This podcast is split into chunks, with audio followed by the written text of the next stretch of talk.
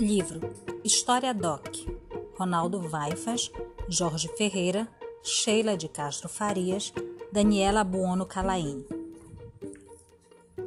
Página 12 Capítulo 1 Tempos e lugares da história.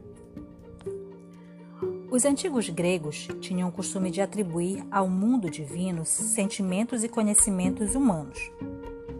Criavam deuses e semideuses para quase tudo associando essas divindades aos fenômenos naturais e às atividades culturais. As musas gregas eram divindades filhas da deusa Memória e de Zeus, principal deus da mitologia grega. Estavam encarregadas de inspirar os homens na sua criação intelectual e artística.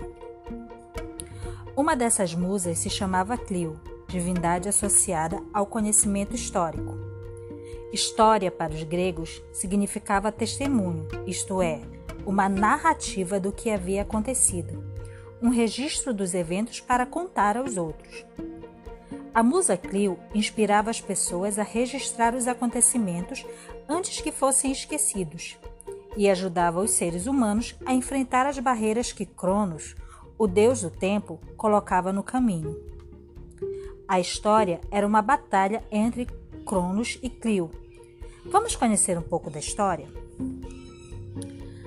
Página 13 História e Cidadania. As histórias que, que vocês vão acompanhar nessa obra são narrativas.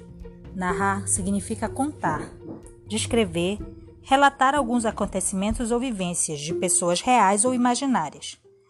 Mas as histórias aqui narradas aconteceram de verdade em vários lugares do mundo, em diferentes épocas ou seja, elas têm evidências ou comprovações históricas. Houve muitas mudanças na, na história desde o surgimento do ser humano. Por isso, estudar história é dar um grande passo para compreender as mudanças e permanências da humanidade ao longo do tempo. A história nos ajuda a entender, nos dias de hoje, as diferenças entre as pessoas, os comportamentos, os gostos e as preferências de cada indivíduo ou de cada grupo. Assim, ela também nos ajuda a compreender os outros e a respeitar as diferenças.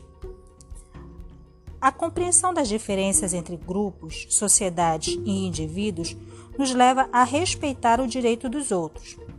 Direito, antes de, de tudo, à liberdade e a um tratamento igual perante as leis.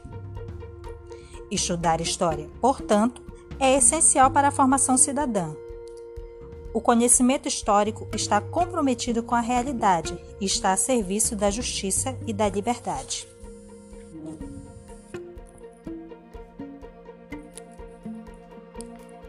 Página 15. Tempo e sociedade. Que horas são? Qual é o horário do recreio? A que horas sai o almoço?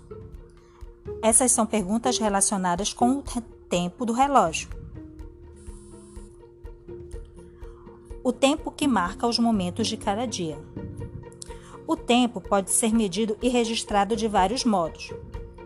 A medida do tempo que utilizamos hoje é a do relógio, que ordena os breves episódios de cada dia, informando que acontecimentos veio antes ou depois do outro mas há sociedades para as quais o ciclo anual da plantação, a colheita, o armazenamento dos alimentos, por exemplo, rege a divisão do tempo.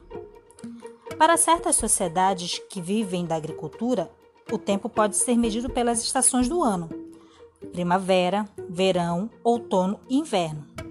Para outras, o sol indica a passagem do tempo, o que vem antes e o que vem depois.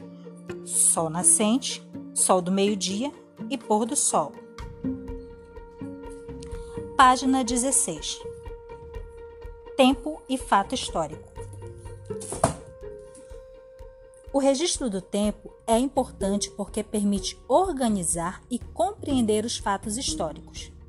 Segundo os antigos gregos, era nessa forma de medir o tempo que a musa Clio estava em cena.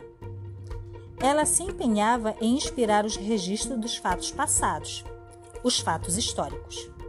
Mas o que é um fato histórico? é um episódio ou fenômeno que teve repercussão para alguma sociedade em particular, ou até mesmo para todo o mundo. Portanto, dependendo do assunto que se quer conhecer, qualquer fato do passado pode ser considerado histórico. A chegada dos europeus à América em 1492 é um fato histórico de extrema importância, por ter colocado em contato povos que antes não sabiam da existência um do outro. Este fato resultou em profundas transformações econômicas, políticas e sociais, e também em relação aos costumes. Porque os produtos nativos da América, como a batata, o milho, a mandioca, o amendoim e até o chocolate, passaram a ser consumidos em outras partes do mundo, na Europa, na África e na Ásia. A mudança de hábitos alimentares em grande parte do mundo promoveu mudanças graduais em várias sociedades. Assim, é também um fato histórico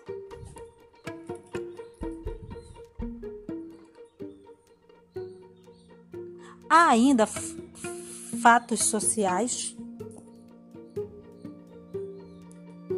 Há ainda fatos sociais de grande interesse histórico, como as revoltas populares, Há fatos econômicos importantes para a sociedade, como a inflação, isto é, o crescente aumento dos preços ocorrido em várias épocas. Há fatos históricos ligados à tecnologia, como a utilização do vapor para impulsionar as máquinas ou a invenção do telefone. Há também os fatos da vida cultural das sociedades, como as comemorações, as festividades e as brincadeiras de roda, e as representações de música e de teatro.